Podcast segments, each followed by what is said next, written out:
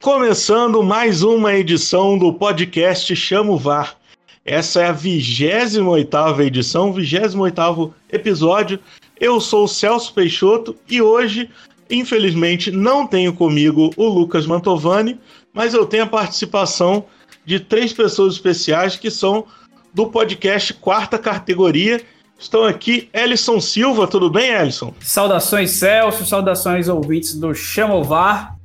Prazer é, receber esse convite aí para falar sobre a Série D do Campeonato Brasileiro. Temos também Felipe Augusto. Tudo bem, Felipe? Tudo bem, Celso? Prazer não estar aqui para falar sobre os quatro clubes que subiram. Né? Os quatro clubes não, não nos pertencem mais, pertencem agora ao podcast seu. E por último, mas não menos importante, Marcos Barcelos. Tudo bem, Marcos? Tudo ótimo. É, agradecer pelo convite aí, mandar um salve ouvintes do Chamo VAR e vamos falar dessa competição maravilhosa que é a Série D do Brasileiro e nesta temporada foi um sucesso. Lembrando que temos as nossas redes sociais, o nosso Twitter e o nosso Instagram, arroba podchamovar. Temos também o nosso e-mail chamovarpodcast.gmail.com. E quem quiser ser um apoiador nosso, nós temos dois tipos de apoio.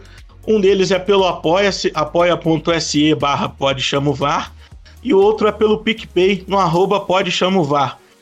O nosso plano é o Varzão de 7,90 que você vai ter acesso ao nosso sorteio mensal com brindes das equipes da Série C e também a cada 15 dias você receberá o nosso material bruto com as entrevistas que vamos fazer com protagonistas da Série C. O nosso grupo do Telegram agora é aberto, você pode ir no nosso post fixado no Twitter ou então na descrição que vai ter todos os nossos links.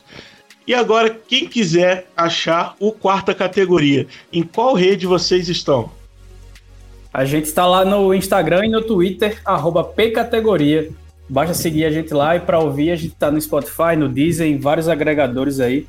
A gente ainda, ainda não está no Apple Podcast, porque a gente não chegou a esse nível ainda de burguesia para ter uma conta na Apple, mas a gente vai providenciar isso daí. Vamos entrar agora nos assuntos da semana falar daqueles clubes que saíram da Série D, né, o Mirassol, o Floresta, o Altos e o Novo Horizontino. Vocês que acompanharam né, essa Série D, essa quarta divisão, qual vocês achariam que foram os destaques dessa campanha? Como esses clubes chegam para disputar uma Série C? Eles têm elenco suficiente para não fazer né, um bate-volta que semana passada a gente falou até dos quatro clubes que subiram da C para B e o que, que eles precisavam para não fazer justamente o bate-volta, que é chegar a um e no ano seguinte cair. O que, que vocês acham que esses times têm de forte e de fraco para conseguir fazer uma campanha no mínimo decente? O principal ponto que tem de semelhança agora na Série C para a Série D é tem assim tem difícil formato, claro, né, que a segunda fase é, é, é grupos também, mas a primeira fase da Série D agora tem oito times, né, então se assemelha muito à Série C, a primeira fase da Série C. A gente conversou com os quatro treinadores que subiram de divisão e eles elogiaram muito esse ponto, né, que você pode planejar melhor para a disputa com 14 jogos, né, a Série C tem 18 na primeira fase, isso pode facilitar também, é, facilitar não, né, isso contribui né, para que as equipes possam melhorar as equipes com o decorrer da competição. O dos quatro que subiram, assim, o Mirassol é o mais diferente, digamos assim, em característica, né? A gente fala, a gente falou muito nos, nos nossos episódios do podcast sobre o que um time precisa para subir ou o que um time precisa para não subir, né? Pode ter qualidade, mas falta alguma coisa. O ABC foi um caso esse ano que pode ser exemplificado. E os três que subiram, além do Mirassol, Horizontino Alves Floresta, eles, eles, se destacaram muito pela questão de experiência. Né? Jogadores passaram pela equipe em outros anos, disputaram a Série D pelas equipes. O Mirassol não, um, um time jovem, um treinador badalado, que é o Eduardo Batista, e se pontificou. Né? As quatro equipes, para mim, elas apresentam boas características assim, para se manter na divisão. Algumas com mais facilidade, outras com mais dificuldade, mas eu não me surpreenderia se nenhuma delas caísse. Claro que tem fatores que podem é, bater aí e acabar que a equipe seja rebaixada. Né? Aí, você pode ter uma gestão, mas se você não se o campo não for tão bem, aí pode ter essa questão, essa barreira. Mas eu consigo visualizar as quatro equipes bem é, para a Série C.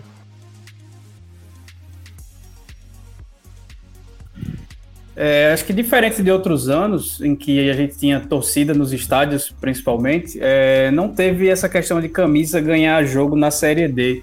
Apesar de ser uma divisão inferior, já, temos sempre muitos times de tradição em suas regiões que conseguem chegar no mata-mata forte, empurrado pela torcida. Mas a gente teve uma peculiaridade que são quatro projetos a longo prazo que conseguiram acesso. São os projetos com mais dinheiro e mais estrutura, que são os dos dois times do interior de São Paulo, e, o do, e os projetos de Altos e Floresta, que são dois times recentes. O Floresta, que é um time da década de 50, mas que só se profissionalizou em 2015, e o Altos, que foi fundado em 2013, que são dois times que funcionam no modelo de clube-empresa.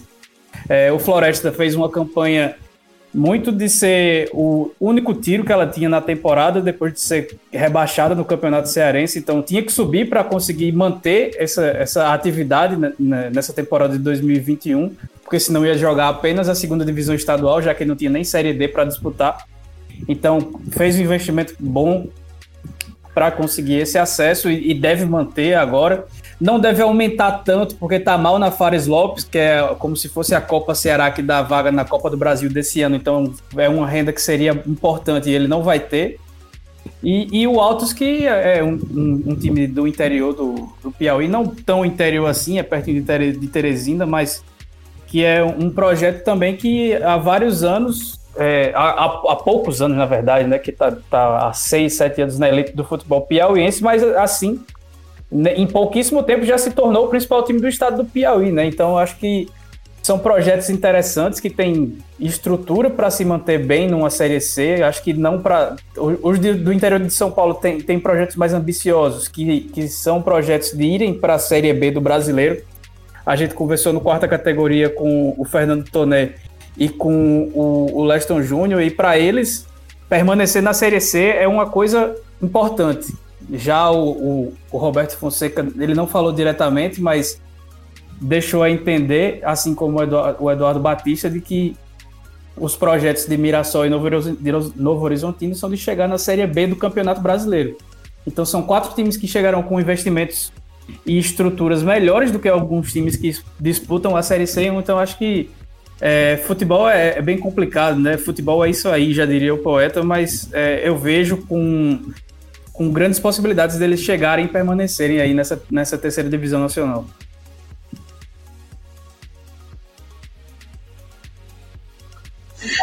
É, só complementando a fala do Ellison, né? É, além de projetos interessantes, a gente vê um, que quatro times, os quatro times que subiram contavam também com quatro grandes treinadores é, à frente da, dessas equipes. É, destaque para o Eduardo Batista, que para mim é, foi impressionante a dedicação dele é, nessa Série D e, acima de tudo, o respeito, né, de ter. Tipo assim, ele poderia, sendo, sendo um treinador de Série B, com passagem de Série A, de esperar um pouco mais para pegar um projeto talvez de, na, na mesmo, do mesmo nível, na Série B, ou talvez algo maior. Não, ele aceitou o trabalho na Série D, mergulhou, né, pesquisou sobre a competição e isso demonstra um respeito muito grande pelo projeto até do Mirassol. Foi muito legal é, ouvir isso dele até no, no, episódio do quarta categoria no qual a gente entrevistou. É, no Floresta tivemos o Leston Júnior com um trabalho muito interessante também. É, o time do Floresta foi uma equipe fria né, no mata-mata, né? principalmente ao eliminar o América de Natal nas quartas e o Novo Horizontino já nas semis. É, o Novo Horizontino com o Roberto Fonseca, um trabalho super interessante, o time que na primeira fase tinha se destacado com uma defesa muito sólida e cresceu ofensivamente no mata-mata. Você viu, é, a gente viu o Novo Horizontino atropelando o Cascavel no jogo da volta por 3 a 0 Fez uma partida, duas partidas muito boas contra o Goiânia, que poderia já ter ganho de goleada na primeira partida. É, acabou empatando em 1 a 1 é, Na volta fez 4 a 0 né? Que, que até seria um, não seria injusto se fizesse 4 a 0 já na ida pelo, pelo volume de jogo é, na partida em Goiânia. e também passando com tranquilidade do Fast Club nas quartas de final, o jogo do acesso, né? Outra vitória por 3 a 0 E a equipe do Altos me agradou bastante também na, na questão ofensiva. Equipe de muita velocidade, equipe que marca muitos gols. E o que eu gosto de destacar do Altos é até a gestão do clube, mais do que a estrutura, porque de estrutura a gente conversou com o Fernando Tornê, o Altos não conta com uma estrutura, digamos, talvez pronta para uma série C. É isso que eu até estou curioso para ver como é que o Altos vai se sair. Até que ponto a falta, a ausência de uma estrutura mais consolidada vai, pode atrapalhar a equipe que é o Iense numa na série na série C, né? Como é, como é que isso vai como é que isso vai acontecer para a questão da manutenção da equipe?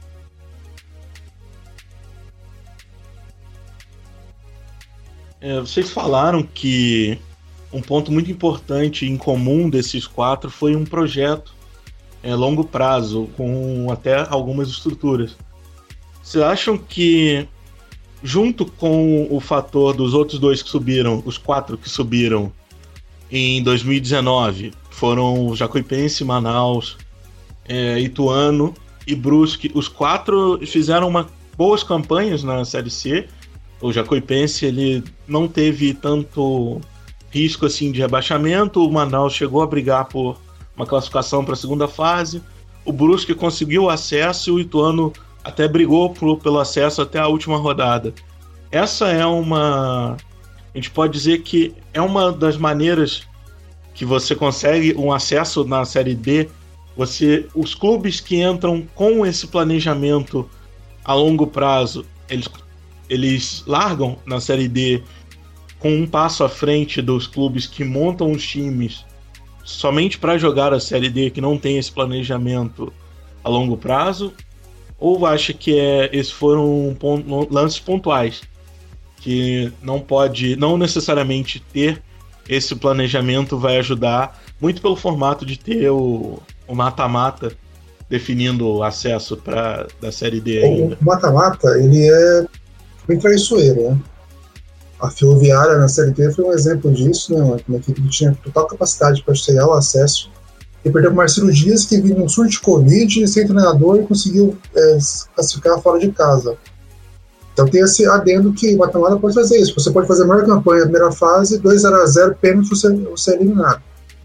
O que eu percebo na Série D é uma mudança de perfil de uns 6, 7 anos para cá, assim. Talvez desde 2013 para cá. Porque antes você via muitos acessos que eram meio aquele susto, assim, né? E subir agora, o que a gente faz? A gente percebe, percebe que isso mudou um pouco depois Lá em 2013, Botafogo Juventude, depois veio Tom Benz, Brasil, Londrina, é, e, assim, e assim por diante, né?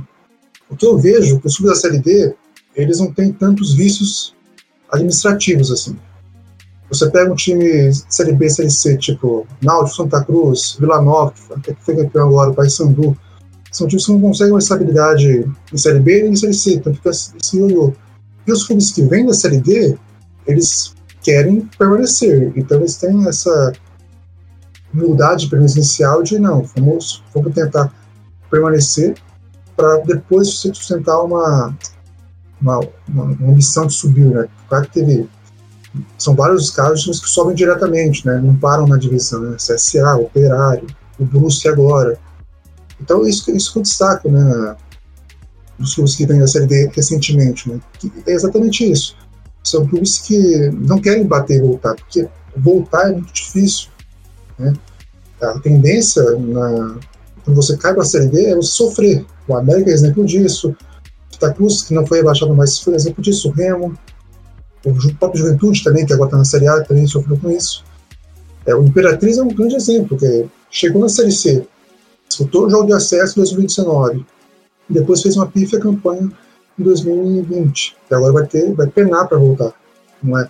Desde que a Série C foi reformulada, só dois clubes caíram e subiram no mesmo, na mesma pegada. Assim. O Salgueiro e o Tupi, 2013. Desde então não teve isso. Então os clubes, a partir disso, têm que se preparar para uma Série C. E tem que ter a, a humildade de chegar.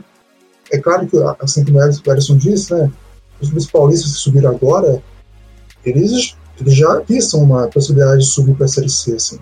para a Série B. O Novo Horizontino, por exemplo, para mim, mesmo no na final, mesmo ficando derrotado pelo Floresta, montou um time com características Série C, jogadores que poderiam ser uma Série C, uma Série B, mas estavam ali na Série B. Então, os projetos, sim, fazem diferença. Claro que um jogo pode mudar tudo, mas ninguém sobe na Série D sem mérito. É, é, é tudo um trabalho é, bem feito. É, vocês acham que essa a diferença de, de dinheiro, né, de orçamento dos times de São Paulo, já que são cinco times de São Paulo na Série C, vai ser muito grande, vai ser determinante para que eles consigam se manter, porque o Campeonato Paulista, se não me engano, é o estadual que mais paga, até para os clubes de interior. Então, essa injeção ali, junto com uma garantia né, de um campeonato até o final do ano, que é, a, que a Série C dá, que é a Série D, você não tem a garantia que vai jogar até o final. A Série C já te garante mais jogos. Esse é um fator que ajuda esses times a conseguirem mais jogadores, assim, a, a conseguir com mais facilidade os jogadores para Mirassol e Novo Horizontino do que para Floresta e Altos? Ou você já vê o Floresta e o Altos como clubes que podem atrair mais jogadores, jogadores locais uh, para disputar esse campeonato? Os jogadores que se destaquem nos estaduais e que não vão para outros times que estão em séries A e B eles veem o veriam o Floresta e o Altos como um destino possível para poder despontar nesse cenário nacional? Bom, é, eu acho que Mirassol e Novo Horizontino largam um pouco mais à frente em relação a Floresta e Altos, por conta da questão estrutural, por conta também da questão financeira. E também que vai ter duas competições com, com pelo menos uma com grande visibilidade, que é o Paulistão. Então, tem uma chance aí de atrair jogadores já visando as duas competições. Né? E é, também por conta da, como falei, da questão é, financeira do, da, da cota de TV do, Campeonato Paulista. Então, é, condi oferece condições melhores para trabalho, até visando a Série C. Já Floresta e Altos me preocupam. O Floresta nem tanto a questão estrutural, porque a gente viu que tem ali um, um projeto legal. Mas me preocupa a questão financeira, porque a equipe não vai ter a Copa do Brasil né, para disputa, nem Copa do Nordeste, e vai estar na Série A2. Então, vai ser interessante ver como é que Floresta vai se planejar para essa competição.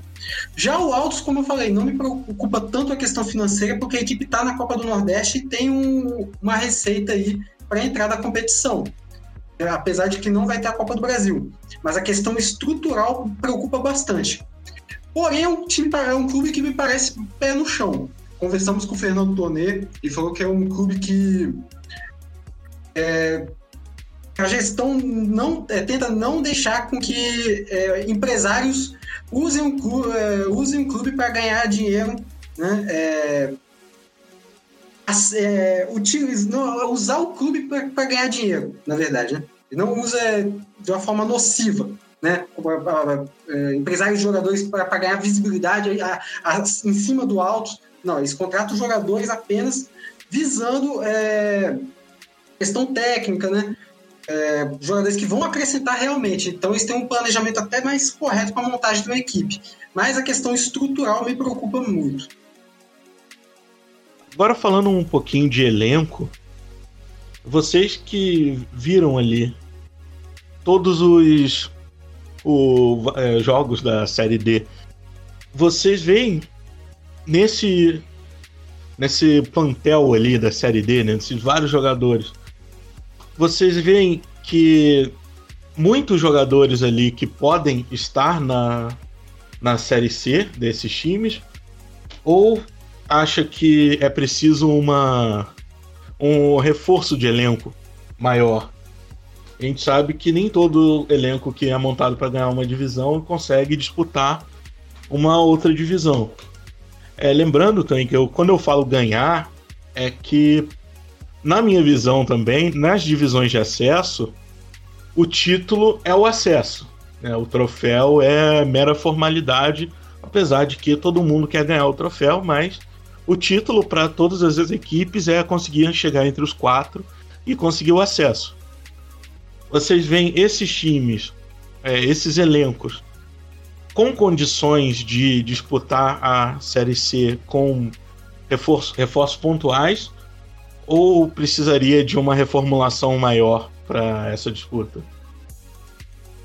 Olha, desses clubes, o Floresta é o que deve passar por uma dificuldade maior, né? Como o Marcos disse, o Marcos Silva né, vai disputar a segunda divisão cearense, já perdeu alguns jogadores, né? Por exemplo, o Flávio Torres, que é o centroavante de um bom nível para a Série C. já não continua, não sei se ele volta, então tem essa, essa, essa indefinição.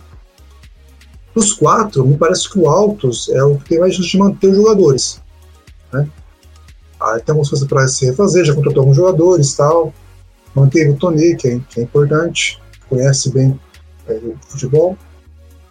O Mirassol do Bragantino tem um Paulistão, né? E isso pode trazer algumas questões, né? Será que o time da Série D é capaz de fazer uma boa campanha no, Paulista, né? Que cara eles vão, vão, vão reforçar, né? O Paulistão é para jogadores da Série A, Série B, né? O, o, Pintado que subiu para a Juventude para a Série A vai, treinar a Ferroviária. Então requer uma mudança também. Claro que a base vai ser mantida, mas isso também requer algumas mudanças. Como eu disse, o Novo Horizontino, para mim, tinha o melhor elenco dos quatro que subiram. E, eu vi as características do time que faz uma boa campanha até mesmo numa Série C. O Altos vai ter um teste muito bom em Copa do Nordeste, já está acostumado com isso, né? É, tá certo que esse ano ó, o grupo A vai ser bem misturado, né? Vai ter Norte, Nordeste e, e vai ter um time do Sudeste, dois times do Sudeste também, né? Porque não vai ter como é, não fazer dessa forma. Mas sim, é, eles podem melhorar o que já é bom. Então, e, e a questão dos paulistas também tem isso, né? Até que ponto eles vão se destacar para chamar atenção de clubes da Série A, Série B. O Novo time foi um caso desse, né? O time foi bem Paulista, mas não se destacou ao ponto de chamar a atenção de, de times da Série B. Eles, eles permaneceram e subiram. O Mirassol não, tem que refazer todo o elenco, Agora vai ter de novo uma mudança, né? ainda mais o Jorge Batista deve deve querer é, fortalecer o elenco. E sim, foi essa o que mais, mais preocupa agora, né? Porque como é que vai ser a Série B, como é que vai ser o investimento para a Série, série, série, série B. O Leston disse que quer preparar um time para a divisão cearense e para a Série C junto, não ter essa, essa, essa troca abrupta. Então é uma curiosidade que a gente tem sim. Por essa é o que mais preocupa nesse caso de elenco. Eu acho que eu também concordo, é muito. Vai depender muito, acho que, do, do Campeonato Paulista. Se o Novo Horizonte e Mirassol fizerem campanha que, que chame a atenção, como foi a do, a do Mirassol citada pelo Felipe, muito provavelmente eles vão ter um desmanche para jogadores que vão para irem para a Série B, para times da Série A, alguma coisa. E se, foi, e se forem muito mal, tipo, rebaixados no Campeonato Paulista, é capaz de, de haver um desmanche e aí muito jogador prefere jogar a Copa Paulista do que a Série D do Campeonato Brasileiro, por exemplo, o Paulista A2 e tudo mais. E aí tem esse, esse mercado que ele se autoalimenta, que é o mercado do interior de São Paulo. A gente vê muito jogador que faz a carreira só por ali e tal. Então acho que depende muito disso. O Floresta, eu acho bem improvável que ele consiga manter ah, é, esse elenco até o começo da Série C, por exemplo que não é um elenco barato, é um elenco que tinha vários jogadores, por exemplo, que jogaram a Série C em anos recentes. É, então, a gente vê o, o, por exemplo, o zagueiro Lula, que estava na reserva nessa reta final de Série D. Ele, dois anos atrás, ele foi vice-campeão da Copa do Nordeste e um dos destaques do Botafogo da Paraíba, por exemplo.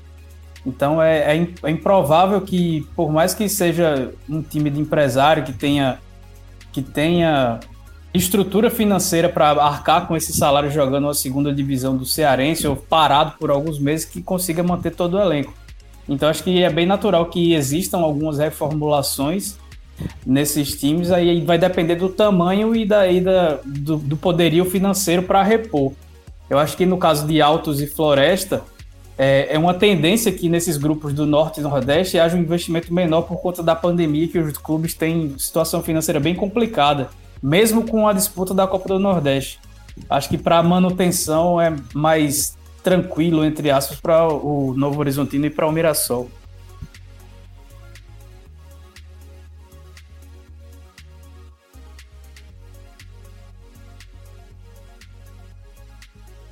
Eu posso Assim, a minha aposta é que Tom Bense, assim, para mim Tom Bense é quase certo que vai. A minha aposta seria isso. A minha aposta seria Tom Bense pro Redondo. Tom Bense para mim é assim, é... só pode confirmar, digamos, para mim. E o Redondo também. Mas são vários fatores. Né? Acho, que vai, acho que vai ter assim, um lobby paulista para que mantenha os cinco no mesmo grupo. É, há muita discussão questão geográfica, né, sobre Ribeirão Preto, onde fica o Botafogo, o Mirassol, o Horizontino, eles ficam mais perto, né, eles ficam mais ao nordeste do que outros clubes. Até, até mesmo a questão do oeste, que é em Barueri, que é vizinho de São Paulo, então tem um aeroporto para facilitar. Mas por questão do lobby, questão de logística, eu também posso voltar por isso. É. Rio de Janeiro não é, uma, não é um estado muito grande, então você pode fazer uma viagem de ônibus de Volta Redonda, você de Rio de Janeiro para Volta Redonda, é um dos voos para o Rio de Janeiro também. Então, o Tom Benz é muito certo que vai para o Volta Redonda é a dúvida, mas é, é a minha aposta aí. E os que subiram, né, ficaram grupos diferentes, né, dois paulistas e os dois nordestinos no grupo A, né. A gente teve uma série C recente aí, do Zuac e do Pará disputando jogos contra o Ipiranga de Erechim, então a gente vai ter essa troca aí, né? Volta Redonda e Tom Benson, provavelmente, né? na minha visão, disputando jogos lá no Nordeste e no Norte também. Eu acho que vai os dois porque são também os únicos representantes dos estados.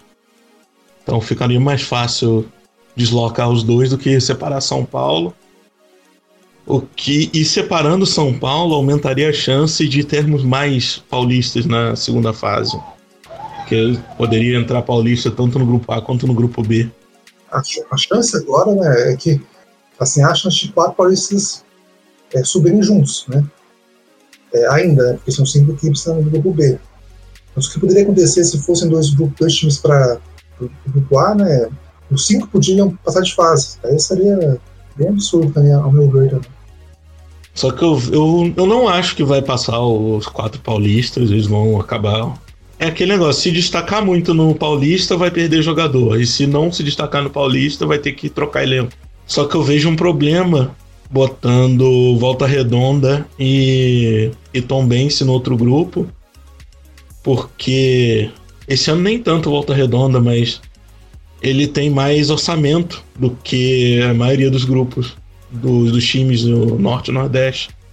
Então ele poderia ter um elenco até que seria comum no, junto com os paulistas, mas se destacaria no outro grupo.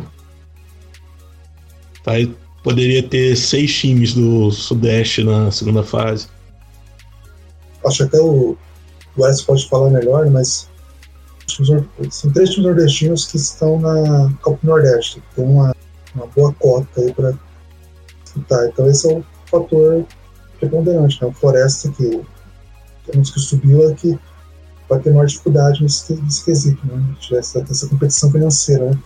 Até o Eduardo Batista, ele na entrevista que a gente para a gente, ele falou que os times paulistas eles, eles usam dinheiro, uma parte do dinheiro que eles recebem para Paulista, deixam uma sobra para a, a solução do semestre, para o Brasileirão, Série C ou Série, ou série D.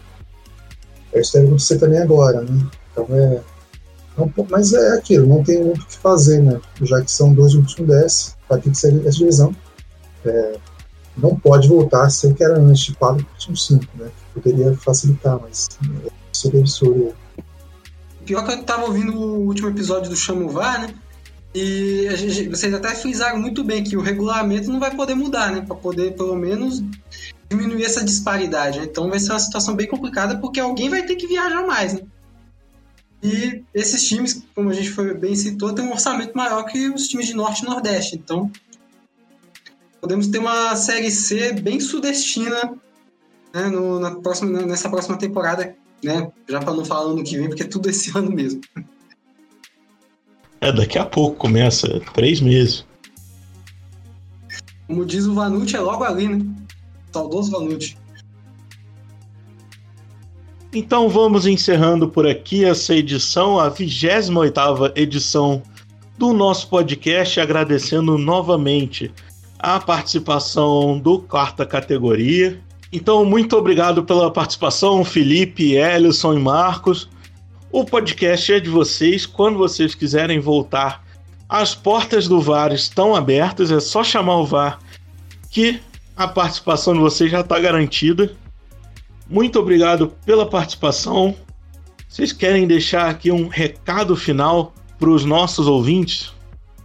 Só agradecimento, Celso, pelo convite, por, por, participar. A gente agora conseguiu subir de divisão, mas a gente volta agora para falar da Série D. O, o, quarta categoria vai ter uma, uma, um espaçamento um pouco maior nesse intervalo de 15, 15 dias. Vai sair episódio novo, mas não vai parar. Porque tanto eu quanto o Marcos e o Felipe vamos, vamos cobrir os estaduais dos nossos estados. Eu sou da Paraíba, o Marcos é do Espírito Santo e o Felipe é do Paraná. Então o estadual dá bastante trabalho, então a gente vai, vai continuar falando de Série D, trazendo os destaques, mais a cada 15 dias. E para quem quiser saber sobre futebol paraibano, acesse o vozdatorcida.com que eu garanto que é de qualidade. Valeu. Bom, Celso, valeu pela participação. Se o, se o Chamovar aí, desde que começou. É, bom, me, seguem, me sigam lá na, na Z, a gente também está no podcast, com revista. Estamos aí preparando começando a preparação para o a Série B 2021, que esse ano o espaçamento será menor aí. E teremos novidades sobre a Série C também, né? Aguarde, confira aí que teremos novidades sobre a Série C. Vamos colocar a, a Série C mais em evidência também na, na Série Z aí. A gente foca mais em segunda fase, mas essa vez a gente quer fazer uma coisa diferente também na cobertura. Então é isso, valeu demais. É, uma torcida para os times que subiram, né? Para ver se eles permaneçam na divisão. E daqui nem um ano, né? Daqui a uns alguns meses aí, a gente já pode voltar aqui para falar sobre os novos quatro clubes da Série C 2022. Daí. Tá então, fica esse, fica esse abraço a todos os ouvintes. Valeu demais pela participação. É, Chegamos ao fim, então, né? É, agradecer aí pelo convite do Celso, por participar do Chamo Vá. Até vou brincar com a fala do Edson, né, que a gente subiu para a Série C, mas naturalmente, sendo eu do Espírito Santo, o futebol capixaba volta para a Série B, né? É, e agora vamos ficar de olho nas competições regionais, nos estaduais, né? que é um momento muito bacana para nós, né? A gente vê como é que essas, como as equipes que vão disputar a Série B e também a Série C, né, vão se comportar nesse primeiro, nessa primeira etapa da temporada e como elas vão chegar para a Série B, né? E aproveitando, se tem alguém do Espírito Santo que ouve o podcast do Chamo VAR, né? Convido vocês a ouvirem também, além do quarta categoria, o Temos Futebol, que é o meu podcast que eu participo, né? Junto com o Eric Alencar, e que a gente fala das novidades do futebol capixaba, curiosidades, enfim. Vamos cobrir a, o Capixabão 2021, vamos ver também como Rio Branco de Venda Nova e Rio Branco, os representantes na Série D, vão se comportar nessa primeira, nessa primeira etapa da temporada. Para seguir a gente, é, temos aí no, estamos no Twitter, né? É, Twitter e Instagram, arroba Pcategoria. E eu falei do Temos Futebol.